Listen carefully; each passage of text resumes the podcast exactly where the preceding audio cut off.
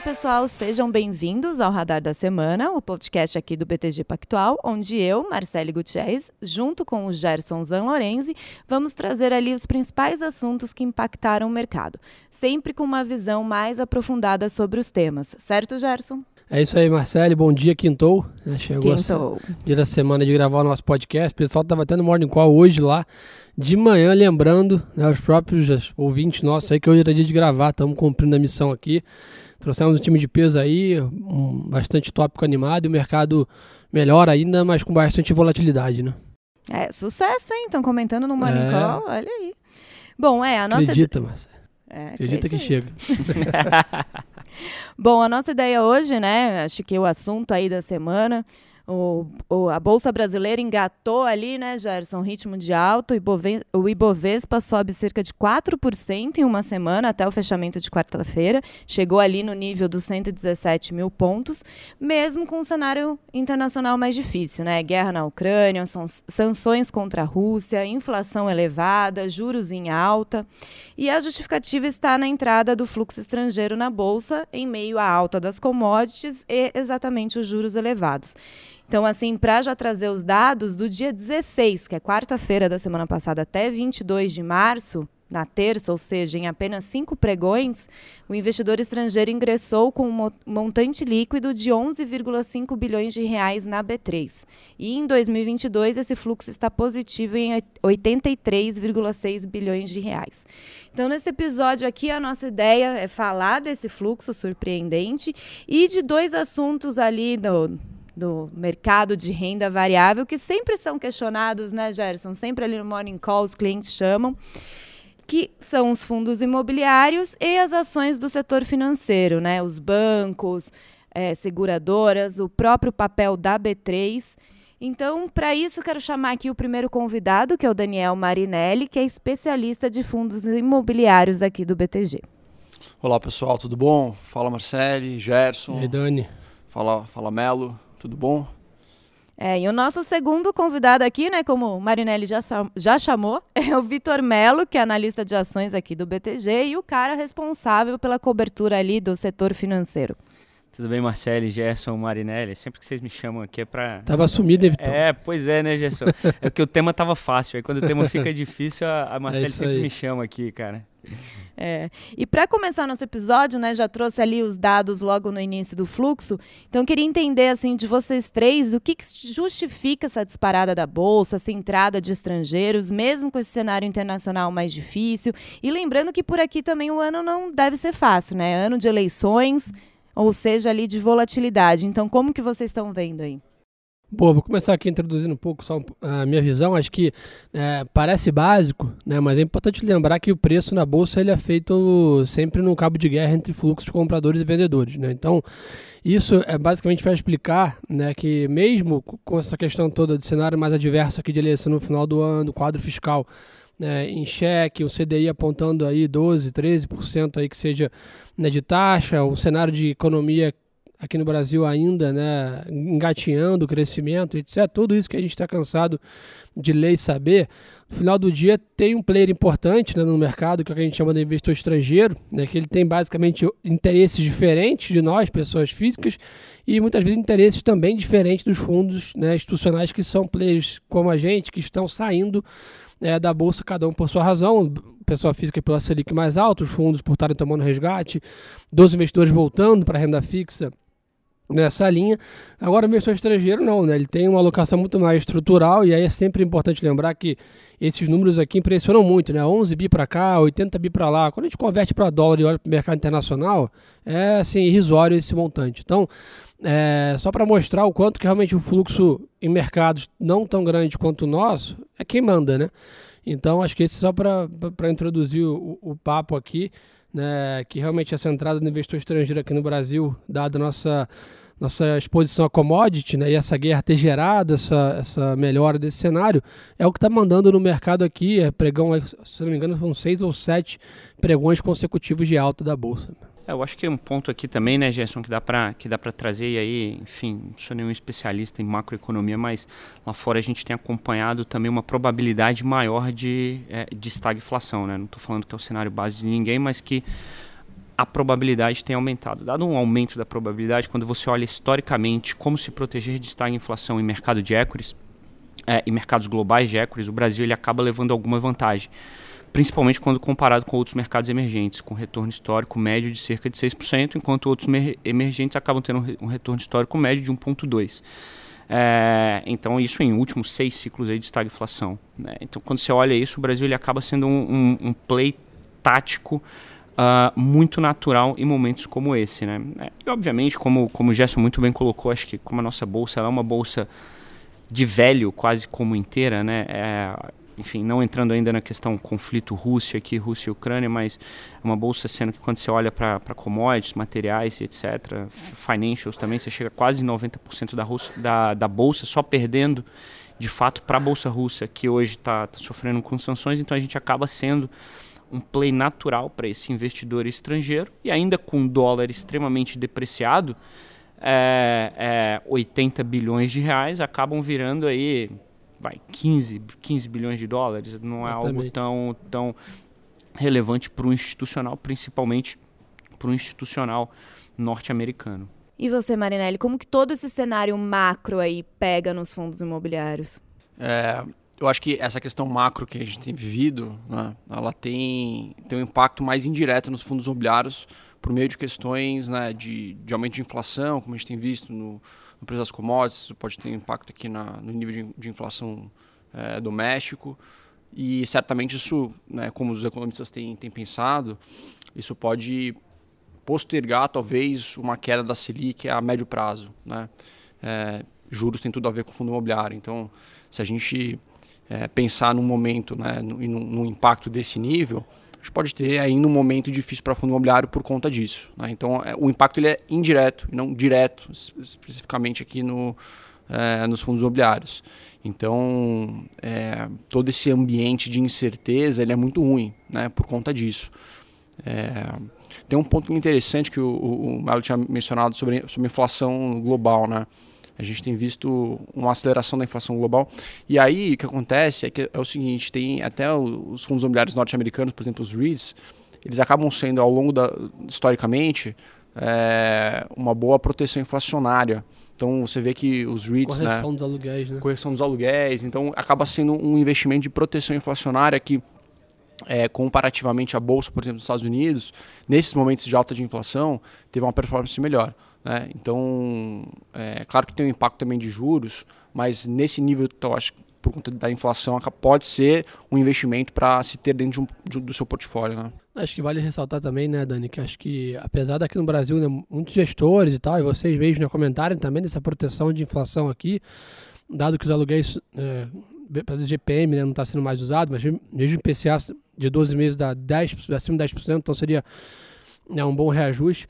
Acho que pesa aqui também, né, Dani, para fundo imobiliário, é que eu tenho falado também essa questão de fluxo, né, dada a liquidez. O mercado brasileiro é pequeno, o mercado de FI ainda acaba sendo um pouco menor.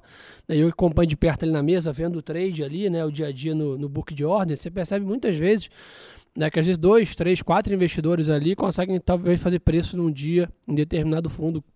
Esse investidor nem está saindo porque ele não gosta do produto, ele está saindo porque comprou uma casa, porque ele precisa de uma emergência, bateu o carro, etc. Então, é, mas ao mesmo tempo também, né, Dani, abre uma bastante oportunidade de papéis contadíssimos de boa qualidade. Né? Pra caramba. Infelizmente, ainda é um mercado incipiente, né, então você tem essas questões de, de liquidez ainda restrita. E efetivamente, alguns fundos, pô, é o que você falou, saiu dois, três, quatro, cinco caras com preço um pouco mais esticado ali ou, ou menor, já faz preço ali na bolsa. É, em contrapartida, o que você falou é super verdade, né? Por, por ser um, um, um ambiente ainda incipiente, uh, você tem a possibilidade de arbitragem que a gente fala, pô, hoje você pega fundo imobiliário com 20, 25, 30% de desconto em relação ao valor patrimonial, abaixo de custo de reposição, pagando yields na casa de 8, 10, 12% ao ano, livre de imposto de renda para você que é, que, é, que é pessoa física. Com então, liquidez, né? Com liquidez, né? Por, por, mais que você falou, pô, que a liquidez é mais restrita, pô, comprar Mas um imóvel, existe. cara... É uma renda fixa de 5 anos. Né? Também. Então, assim, é você tem a oportunidade de sair no mercado secundário se você tiver algum problema, como você falou, porra, bateu o carro, teve algum problema na, na né, de, de, de, de, né, de, algum, de algum momento de liquidez que você, que você precisa ter ali. Então, enfim. Porque os fundos é liquidez diária, né? Negociado ali, você consegue pegar o ticker, como, como que funciona? É, o, ele é negociado na bolsa, né? Então, uhum. é, assim como uma ação. Exatamente como assim. Então, você, todo fundo imobiliário tem um ticker, geralmente são quatro letras seguidas do número 11, é o unit. É, e aí você consegue no seu home broker, pô, você tem conta aqui, por exemplo, no BTG, você abre ali seu home broker, digita o ticker do fundo e aí você pode negociar ele. Né? Vai ter fundo que tem maior liquidez, vai ter fundo que tem menor liquidez. Né? Geralmente. Você trava ali... o preço ali no D0, a liquidez acaba acontecendo nos próximos dias. É isso. Mas o preço está garantido, vamos dizer assim. Perfeito. E você tem a vantagem do, re do recebimento dos aluguéis mensais. Né? Acho que essa é a grande atratividade do, do fundo imobiliário, que inclusive, por mais que você esteja hoje num momento um pouco mais difícil, que a gente estava mencionando, você ainda tem. É, está sendo rentabilizado por esse aluguel.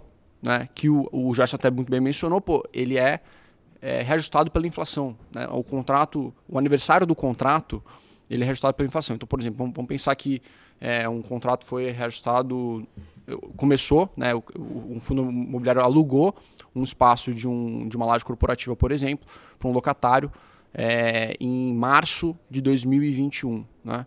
Agora, em março de 2022, ele vai fazer o primeiro aniversário dele. Então, você tem o reajuste ao longo desses 12 meses é, do IPCA ou do IGPM, claro, vai depender um pouquinho do indexador, é, ao longo desses 12 meses. Então, você tem essa proteção inflacionária que a gente fala. Como o nosso contrato de aluguel mesmo, né? Exato, Exatamente. perfeito, é isso aí. Só que aqui ele está a teu favor, né?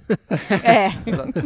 o reajuste aqui você comemora e não reclama não, com, exato, com o dono do seu é. Isso.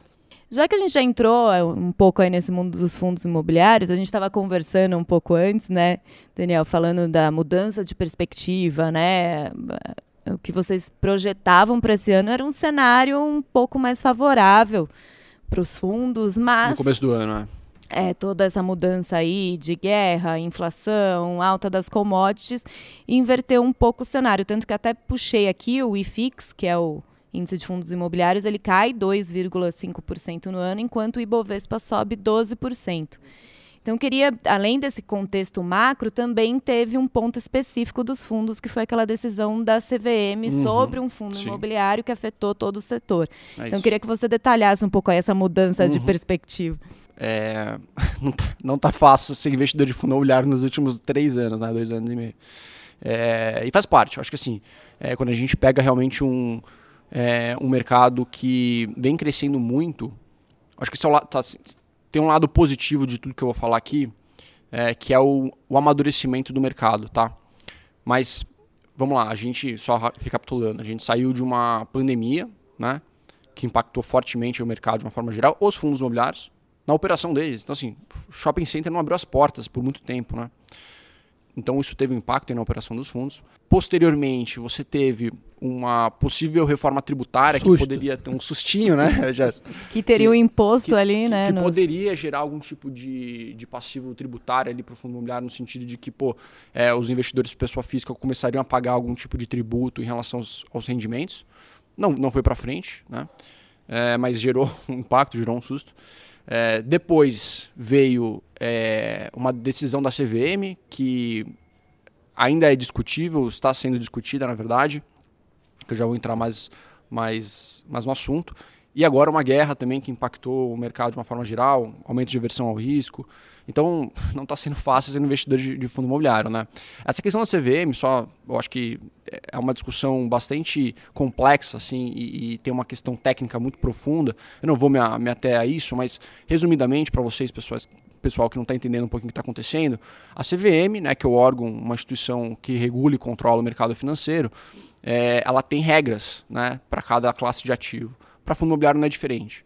Então, é, uma das regras, que inclusive está na lei, é que os fundos precisam distribuir 95% do caixa que eles geram no semestre. E, e, e, por muito tempo, ao longo dos últimos 20 anos, inclusive de, desde o último ofício circular, falando sobre esse assunto, é, alguns anos atrás, é, a CVM tinha um entendimento de que esse, essa, essa distribuição de 95% do caixa é, ia ser sobre o caixa é, é, é, efetivado ali, né? O, o, o, regime de caixa mesmo, então da operação. Mais recentemente, agora no começo do ano, houve talvez uma mudança do entendimento da CVM e isso pode gerar um impacto, portanto, na distribuição dos fundos. Tá? É, então, como a gente está falando de um investimento que você precisa gerar esse, esse pagamento e grande parte do retorno vem desse pagamento, se você mudar o entendimento de apuração contábil que a gente fala, pô, você pode gerar um, uma mudança completa do, do, mercado. Então isso gerou espanto e susto no mercado. Né? E já estava fragilizado, né, Dani? E já estava, perfeito. E, e então, você, infelizmente, a gente ainda vê essas questões aparecendo no mercado. Né? Então, é, se por um lado né, você tem essa questão né, de, de talvez algum, alguma mudança, vem aquele lado otimista que eu tinha falado. Pô, é um mercado ainda em crescimento. Então, já que ele está crescendo e está se ganhando musculatura, vão aparecer questões desse, desse, ponto. A CVM, sendo muito sincero, não é, um, não é um vilão da situação aqui por mudar o entendimento dela. O que ela quer no final é proteger o cotista. Né? Só que talvez gere alguns impactos uh, que ela provavelmente não está vendo, ouviu, mas sabe que pode acontecer.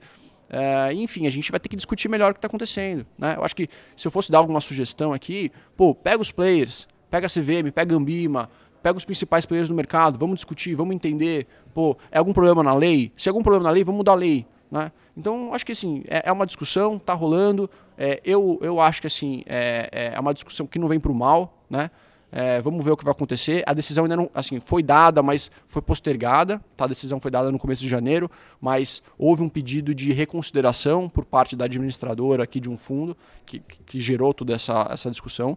Então a gente ainda tem que esperar um pouquinho para ver o que vai acontecer. Mas, de novo, acho que é uma discussão que é válida e, e precisa ser feita, né? Para não gerar novos impasses e riscos jurídicos como a gente está vendo.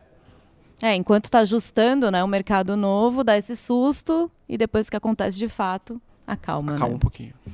Bom, queria voltar um pouco no assunto do, do investidor estrangeiro, Gerson. O mercado acionário na Rússia voltou a operar nesta quinta-feira, após um mês fechado. Né? E a gente viu ali o índice que é atrelado ao rublo subiu cerca de 7%, enquanto o outro, que é atrelado ao dólar, caiu. Então, minha pergunta é: é e, e, muito se fala por causa das sanções, né? Tem sanções, não pode. Muitos países não podem operar no mercado russo. Queria entender aqui no Brasil, Gerson, é, você acha que essa abertura do mercado lá pode afetar o fluxo para cá? Ou não? Acho que não, tá? Acho que é importante lembrar também, primeiro, o tamanho do mercado russo é muito pequeno, né? O mercado financeiro também lá, poucas empresas, a maioria são estatais, etc.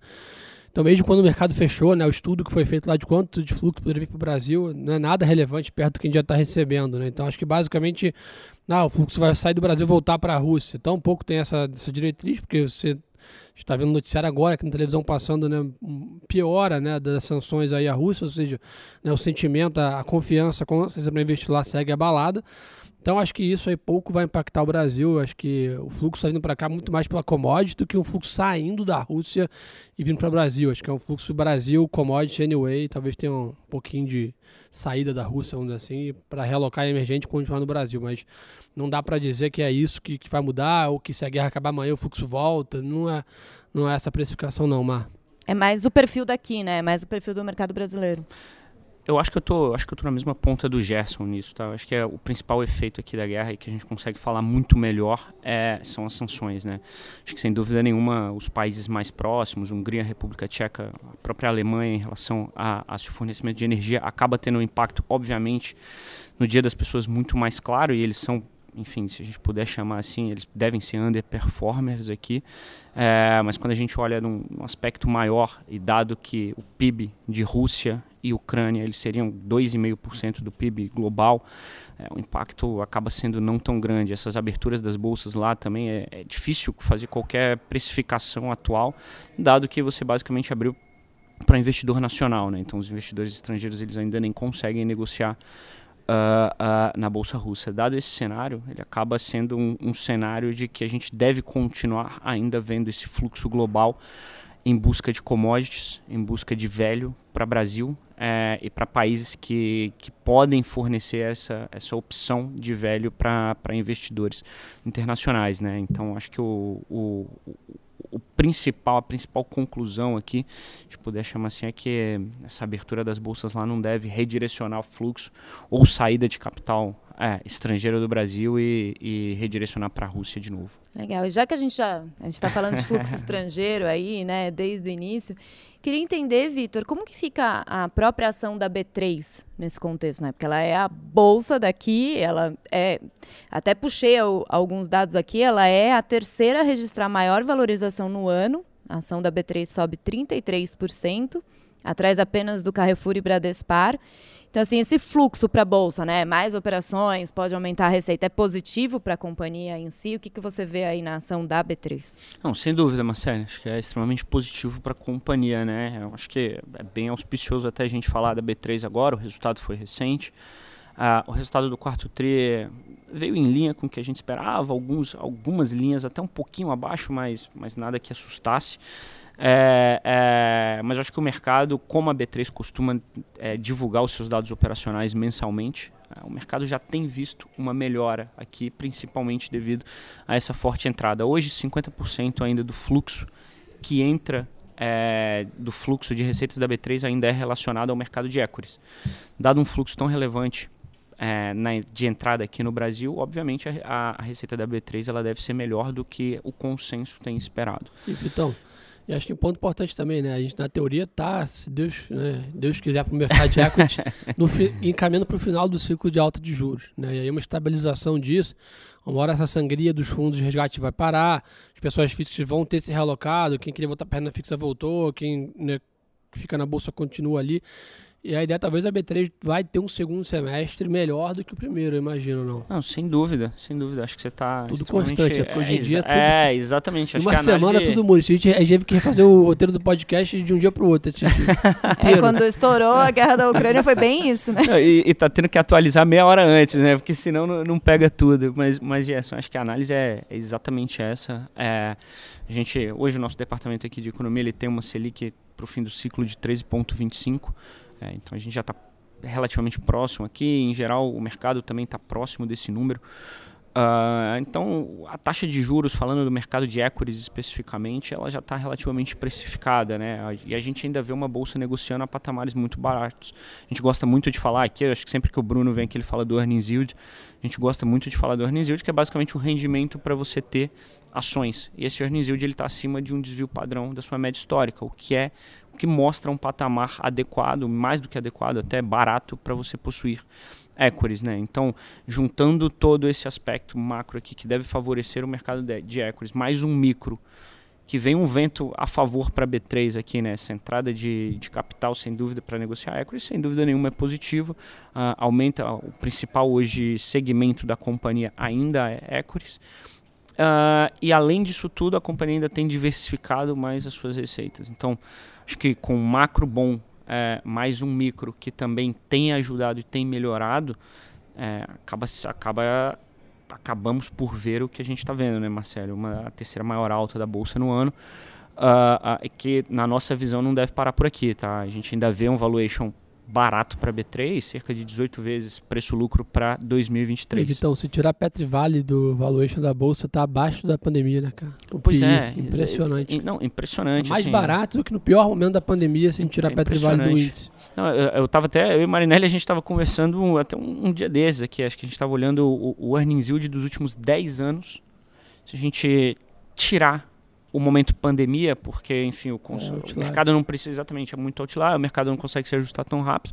Você excluir o momento pandemia, você está com o earnings yield mais barato é, dos últimos 10 anos. Então, assim, você tem um momento extremamente adequado para o investimento de equities. Né? Eu acho que, trazendo até a tua fala do começo, Gerson, é é, você tem que comprar barato e vender caro, né? E, e, é, e, é, óbvio, se fosse fácil todo mundo faria, mas é, é, é, basicamente isso que o Marinelli vem falando aqui de FII, a gente está tá debatendo aqui de equities, né? É, tá barato.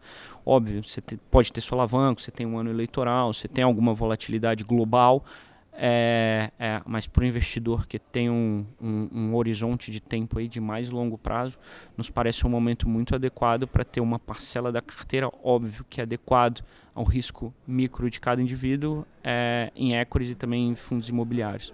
Eu acho também um ponto para compartilhar aqui, né? acho que a gente tem que perder né, a ilusão ali de sempre ficar sonhando que, que teremos um momento melhor à frente. Ah, sem pô, dúvida, porque agora dúvida. eu vou esperar passar a pandemia. Ninguém imaginava que ia estourar uma guerra. Então, assim, olhando aí no cenário pandêmico difícil, né? olhando ainda né, é, é essa história da Rússia e da Ucrânia que vai durar provavelmente até o final do ano, aí, sem sombra de dúvida, as sanções com certeza.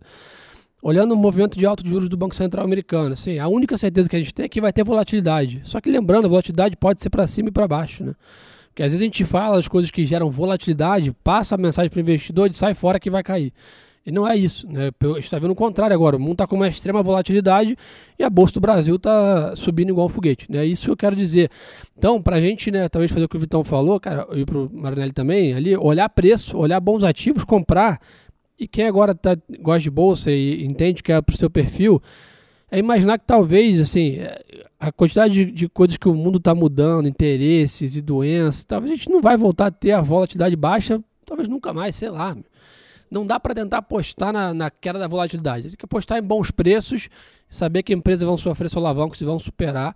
E as, e as crises, né, Vitor, vamos dizer assim, têm sido cada vez com menos espaçamento, né? E isso é não, é exato, exatamente isso. Acho que os pontos são, são, são excelentes aqui e, e, e até para até para se eu puder adicionar também na conversa, eu vou, vou simplificar muito uma discussão muito complexa aqui, mas mas se você olha, por exemplo, para o setor financeiro nos Estados Unidos, mesmo com uma alta de juros, o setor lá ele tem caído, ele tem apanhado. Óbvio que tem uma discussão extremamente complexa, é, é inclinação da curva e etc., onde os bancos estão se colocando, é, é, peso do Fed também que faz na curva de 10 anos, mas entrando, não entrando nisso, Uh, os bancos lá fora, mesmo com alta de juros, eles têm, eles têm caído, têm apanhado mais. Em, em, contrapartida, aqui no Brasil, você tem tido uma alta de juros, uma inclinação também da curva que está invertida, é, o spread que a gente chama o spread da ponta curta contra, spread, contra, contra a ponta longa aqui, né? Os bancos tomam no curto para emprestar no longo, então esse spread ele precisa ser mais alto para que gere a, a, a uma receita mais alta para os bancos aqui. E os bancos, mesmo assim, dado questões de fluxo e uma volatilidade mais alta, eles têm tido, ele tem sido um setor que tem tido uma das melhores performances no ano. É, então essa avaliação inteira e essa volatilidade ela sem dúvida nenhuma é, é sempre muito difícil você acertar o melhor timing para comprar o ativo. É, a verdade é que, eventualmente, fazendo pequenos aportes e estando sempre em papéis de, de, de, qualidade, a preços adequados, que hoje a gente enxerga B3, Banco do Brasil, Itaú, a preços muito adequados, é, é, provavelmente os retornos eles serão melhores do que a média. Agora, trazendo uma curiosidade aqui, sabia que ontem, dia 23, fez dois anos que o Ibovespa bateu a mínima dos 63 mil pontos. Dois Caramba. anos. Dois anos. Dois Caramba. anos de pandemia e dois anos ali que foi aquela mínima. Foi, foi março que teve o estopim ali. É, 23 de março. Foi ali que a gente viu os vários circuit breakers. breakers. É eu perdi animado, muito dinheiro. Eu animado. perdi muito dinheiro nisso aí, viu?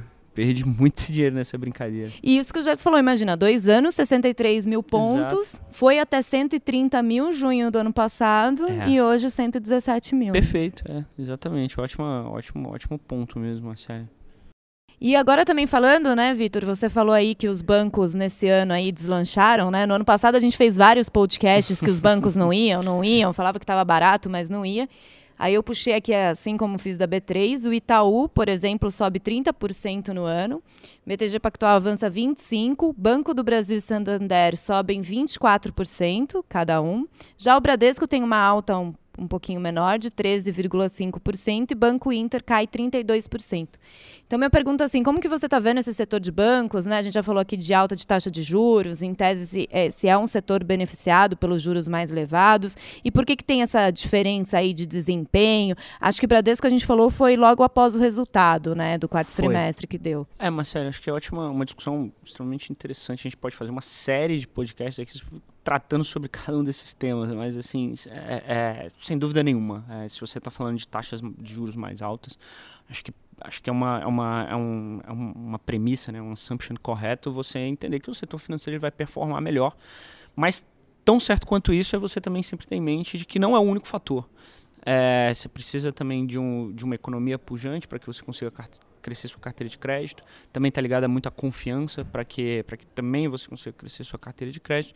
E, obviamente, a gente também falou um pouquinho aqui, poderia falar vários fatores, mas parando nesse, é, o spread da ponta curta contra a ponta longa também é extremamente importante, dado que a principal razão de existir dos bancos é você tomar no curto para emprestar no longo.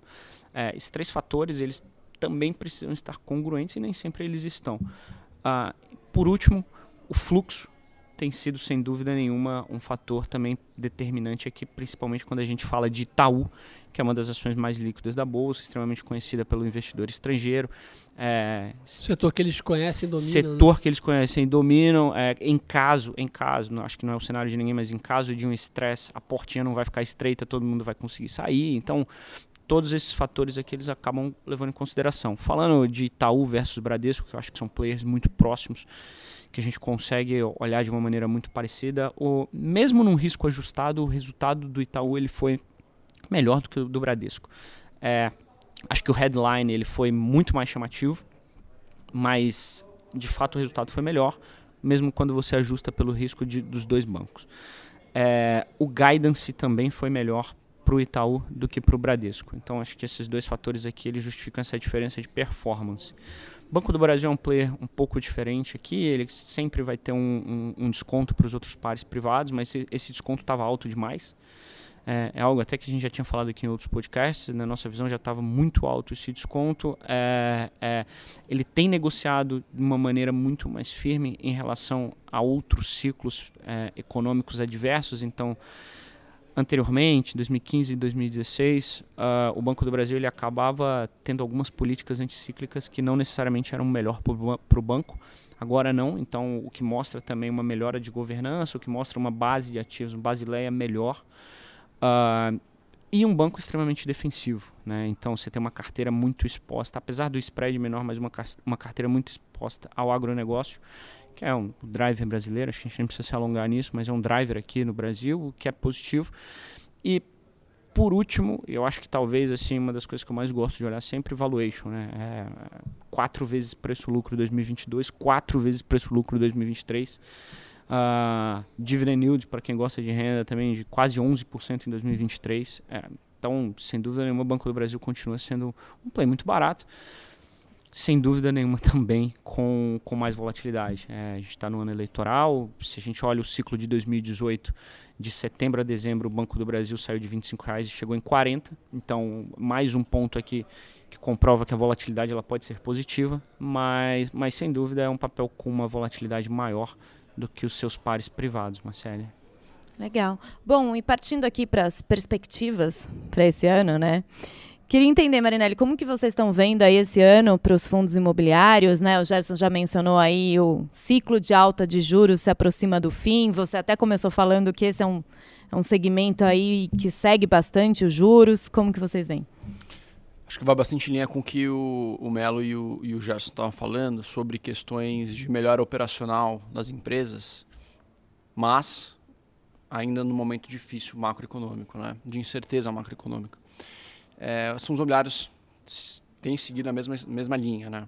A gente tem visto que após, né, assim, acho que a gente não encerrou 100% o Covid, né, Covid-19, mas estamos muito próximos disso acontecer. Acho que né, o fundo do poço já passou. Então, é, a gente vê que as operações dos, dos, fundos imobiliários têm apresentado uma, uma melhora bastante significativa. Né? Então, o shopping center que eu tinha mencionado anteriormente está funcionando 100%. Né? Os, shoppings estão funcionando, as pessoas estão indo para o shopping, então o fluxo de pessoas e veículos é, tem voltado de uma forma bastante significativa. Você teve muito desconto, inadimplência dos lojistas, né? os descontos caíram, que os, que os, os shoppings concederam aos lojistas, as inadim, a inadimplência, o índice de inadimplência caiu também vertiginosamente nos últimos meses. É, para lá de corporativa, as pessoas voltaram aos escritórios, então toda aquela discussão também de se home office ia, ia vingar, não ia. Acho que a gente está vendo na pele aqui que realmente os escritórios vão continuar existindo. Né? Aqui no BTG, inclusive, não tem mais espaço, né? Se a gente quiser expandir aqui, ferrou, cara. Não, tá todo mundo aqui junto. Aqui. Fala aí, Gerson. E a região aqui da Faria Lima já tá lotada, né? Você sai para almoçar, assim, não, tudo lotado. Tá lotado, cara. Então, assim... É... O trânsito tá pior do que antes Pô, da pandemia. Tá pior cara. do que antes da pandemia. Então, assim, é a vida voltou ao normal, me parece. Né? Com a vida voltando ao normal, a operação dos fundos também voltou ao normal. Inclusive, a gente tem visto essa melhora. É, aumento, né, muito potencial de dividendo no médio a longo prazo é, deve acontecer. Tá, para shopping center, para loja corporativa, já que a gente teve um aumento de vacância ao longo dos últimos anos né, de pandemia, mas agora a gente começa a ver que as, as lajes de alto padrão já começam a ter é, uma absorção líquida positiva, isso significa que a taxa de vacância está caindo. Então, efetivamente, o cotista vai receber mais dividendo na, na, na conta dele, né, olhando para frente, tá? Isso é um pouquinho do que a gente acredita que vai acontecer. Em contrapartida, você tem a questão macro, né? E a questão macro, infelizmente, ou enfim, é o que é, é impacta mais o momento atual a, as cotas dos fundos no mercado secundário. Então a gente vai ver ainda as cotas com volatilidade que o Gerson falou, é, ainda é, apresentando algum tipo de impacto negativo, né? É, só que aí eu acho que é importante mencionar que o Gerson tinha falado, pô, legal, volatilidade, mas às vezes, como a gente tem visto fundo aqui de, de CRI, por exemplo, de recebíveis, é, tem sido grande campeão nos últimos anos e tem fundo valendo acima do valor patrimonial.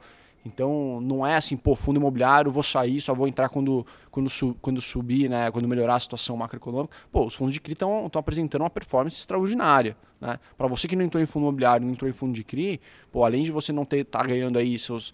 Você tem fundo de CRI high grade pagando 15%, 14% ao ano livre de imposto de renda, é, com uma performance também no mercado secundário, subindo 10% ao longo dos últimos 12 meses. Então, assim, é, acho que você precisa ter algum nível de exposição a fundo imobiliário na sua carteira, uh, dado que você consegue fazer essas mesclas, pô, tem um pouco de fundo de CRI, tem um pouco de fundo de tijolo, é, mas eu acho que assim, respondendo sua pergunta de forma objetiva, acho que a perspectiva no curto, médio prazo é de volatilidade, isso não quer dizer que não, você não precisa entrar em fundo imobiliário. Você precisa entrar em fundo imobiliário porque existem oportunidades, tanto para renda, que são os fundos, na, em sua grande parte, recebíveis, quanto para ganho de capital no médio e longo prazo, que são os fundos de tijolo. Então, acho que é, a, a, minha resposta aqui é que, bom, investidores entrem em fundos imobiliários. É, e pensando até numa alocação estratégica, né, Dani? Acho que você tem que ter também uma parte da tua alocação da tua carteira ali. Não adianta você ter tudo ou em renda fixa ou só renda fixa e equities. Acho que você precisa ter uma parte da tua carteira também alocada é, em fundo imobiliário, né? Perfeito. Acho que, cara, diversificação aqui é, e procurar bons ativos, cara. E, e, é, por exemplo, tem muita gente que eu estou vendo agora, Dani, uhum. reinvestindo os dividendos atuais nos preços de tela agora, cara, tá baixando muito o preço médio, né? Você olha lá, pô, a pessoa vai ficar, talvez, né, desde o ano passado aí, um ano, um ano e meio, comprando tudo que recebe dividendo no preço de tela, para baixou 15% do seu, do seu, do seu preço médio. Então, assim, um dia que o mercado voltar, você vai estar comprado super barato. E lembrando, né, o yield que você tem que olhar versus o seu preço médio. Então, às vezes, pô, tem gente comprando pô, preço médio de, de 30% de contado da cota, né? Deixa eu te perguntar uma coisa dos recebíveis, né? Você falou que são os campeões aí nos últimos anos. Eles já chegaram no pico ou ainda tem oportunidade? É uma boa pergunta. Eu acho que assim, nível de ganho de capital, acho que eles já estão muito próximo do, do preço justo. Não vejo, não acredito que tenha é, um, um ganho adicional aí para você ter no relativo aqui, por exemplo, com um fundo tijolo, tá? Mas qual que é a grande atratividade? É o rendimento, né? São fundos que, em sua grande parte, é, tem como indexador tanto a inflação quanto o CDI. E os dois estão em momentos de alta, né? Então, o que a gente está falando aqui é o seguinte, pô, se você comprar um fundo de CRI hoje, você vai receber anualizado algo como 13% ao ano livre de imposto. Então, de rendimento, de né? rendimento, de rendimento é uma forma do, do, do investidor se, se proteger nesse momento, porque a gente está falando de uma dívida, né? menor volatilidade, porque os fundos de CRI e os, os CRIs deveriam ter uma menor volatilidade, e eles têm intrinsecamente, com um rendimento muito é, interessante. E, e, assim, você não tem hoje um, um outro investimento que paga mensalmente dividendos. Ele paga mensalmente dividendos, reloginho. Então lá, janeiro, fevereiro, março, é todo, todo mês vai pingar ali na sua conta o rendimento. É, você tem alguns outros veículos, você tem os FIPS, eventualmente, que pagam mensal, mas não são todos. Os Fiagros que nasceram agora, é, eles, eles se propõem a fazer pagamentos mensais, mas também, por lei, não precisam. Então, aquele, aquele ativo que paga mensalmente e precisa pagar mensalmente por lei é fundo imobiliário. Né? Então tem muita gente que procura é, essa renda para complementar né, a sua vida. Para pagar aluguel que você precisa pagar aluguel, para comprar, ir no mercado e comprar os produtos que você precisa comprar. Então o fundo imobiliário tem essa atratividade e os fundos de CRI têm um nível de dividendo muito, muito interessante que pode ajudar essas pessoas. É, tem muito fundo pagando mais de um real, né, Dani? Muito. Por cota, tá falando 13%. R, e a cota não está 100, né? Não está. Esse é o ponto. Então, você tem alguns fundos que estão tão, tão, já estão ali no valor justo, mas assim, é, cara, faz muito sentido. Né? É, todos os fundos aqui até do banco que tem fundo negociando 85, 88 de cota e pagando 1%. Isso dá 13, 14 no ano, isento de IR, com pagamento mensal. E outra coisa, a gente está fazendo essa conta de matemática básica. Se você pegar todos os meses, reinvestir esse dinheiro, isso vai dar muito mais do que 14 no final do dia, né? Que você vai ter nos juros compostos de cada vez mais cotas dentro da sua posição. Para quem está reinvestindo, é, no, no, longo prazo, nesses últimos dois anos, é uma boca de jacaré, né? É isso. Boca de jacaré. E uma pergunta, Daniel, no, na época da pandemia falava muito dos fundos de galpões logísticos, né? Crescimento do comércio eletrônico e tal. Como que tá isso? Vai super bem. Acho que assim, a gente, quando a gente olha os últimos dados de fechamento do quarto TRI, por exemplo, que foram os últimos dados divulgados aí pela grande parte das plataformas de inteligência do mercado imobiliário, é, você vê um nível de absorção bruta que a gente fala. A absorção bruta é, é, é como se fosse uma proxy aí de, de demanda do mercado, de, de atividade do mercado muito forte. A gente está falando só no quarto tri, se não me engano, de 700 a 800 mil metros quadrados de absorção bruta. É, na, na, na, no estado de São Paulo, pa, para ativos de alto padrão. Então, assim, é, é, muita coisa isso, tá? Historicamente, a gente, talvez, se eu não me engano, se não foi o, o, o pico histórico, foi ali top 5, assim. Então, realmente, a gente vê um nível de demanda pelas empresas, é, principalmente de e-commerce, né, as varejistas, muito forte. Em contrapartida, você tem, por conta de um aumento de demanda, um aumento de oferta. Né? Então, as incorporadoras estão de olho aí já há, algum tempo. É, então, novos galpões estão saindo, as, né, as, novos desenvolvimentos de galpões estão saindo. E, e para o investidor né, que, que, de galpão logístico, maior oferta pode se transmitir, né, talvez uma queda de preço, por exemplo. Então, é, apesar de uma absorção bruta muito interessante no final do ano passado, a gente teve aumento de vacância, de taxa de vacância para esses galpões aqui no estado de São Paulo. É um problema? Acho que não é um problema, porque o nível de demanda ainda continua alto, tá? Mas se a gente viver um, né, um ciclo difícil, né, se, se essa demanda por alguma, de alguma forma ela, ela retrair um pouco é, e esses galpões continuarem saindo, essa oferta continuar aumentando, e, e, assim, galpão logístico é muito fácil construir, né? Assim, após a, a licença dada, acho que o, o, grande problema é que é a licença. Você tem que, questões de risco ambiental e tal. Após a licença, pô, em um ano você constrói um galpão, né? Um ano e meio. Então, a oferta ela consegue mudar de uma forma muito rápida.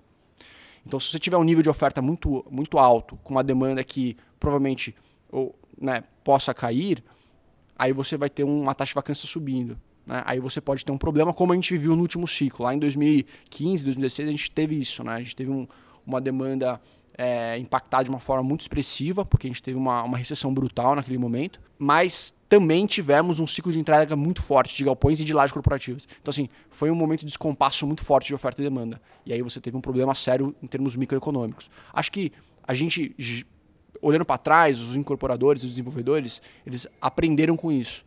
Né? Então acho que o know-how e a expertise desses caras teve, teve um crescimento aqui. Então acho que é, eles, eles vêm, eles estão indo com o pé no chão, tá? Acho que é, é, essa, essa é a mensagem. Mas é, de uma forma bastante objetiva, acho que tem muito espaço para galpão logístico.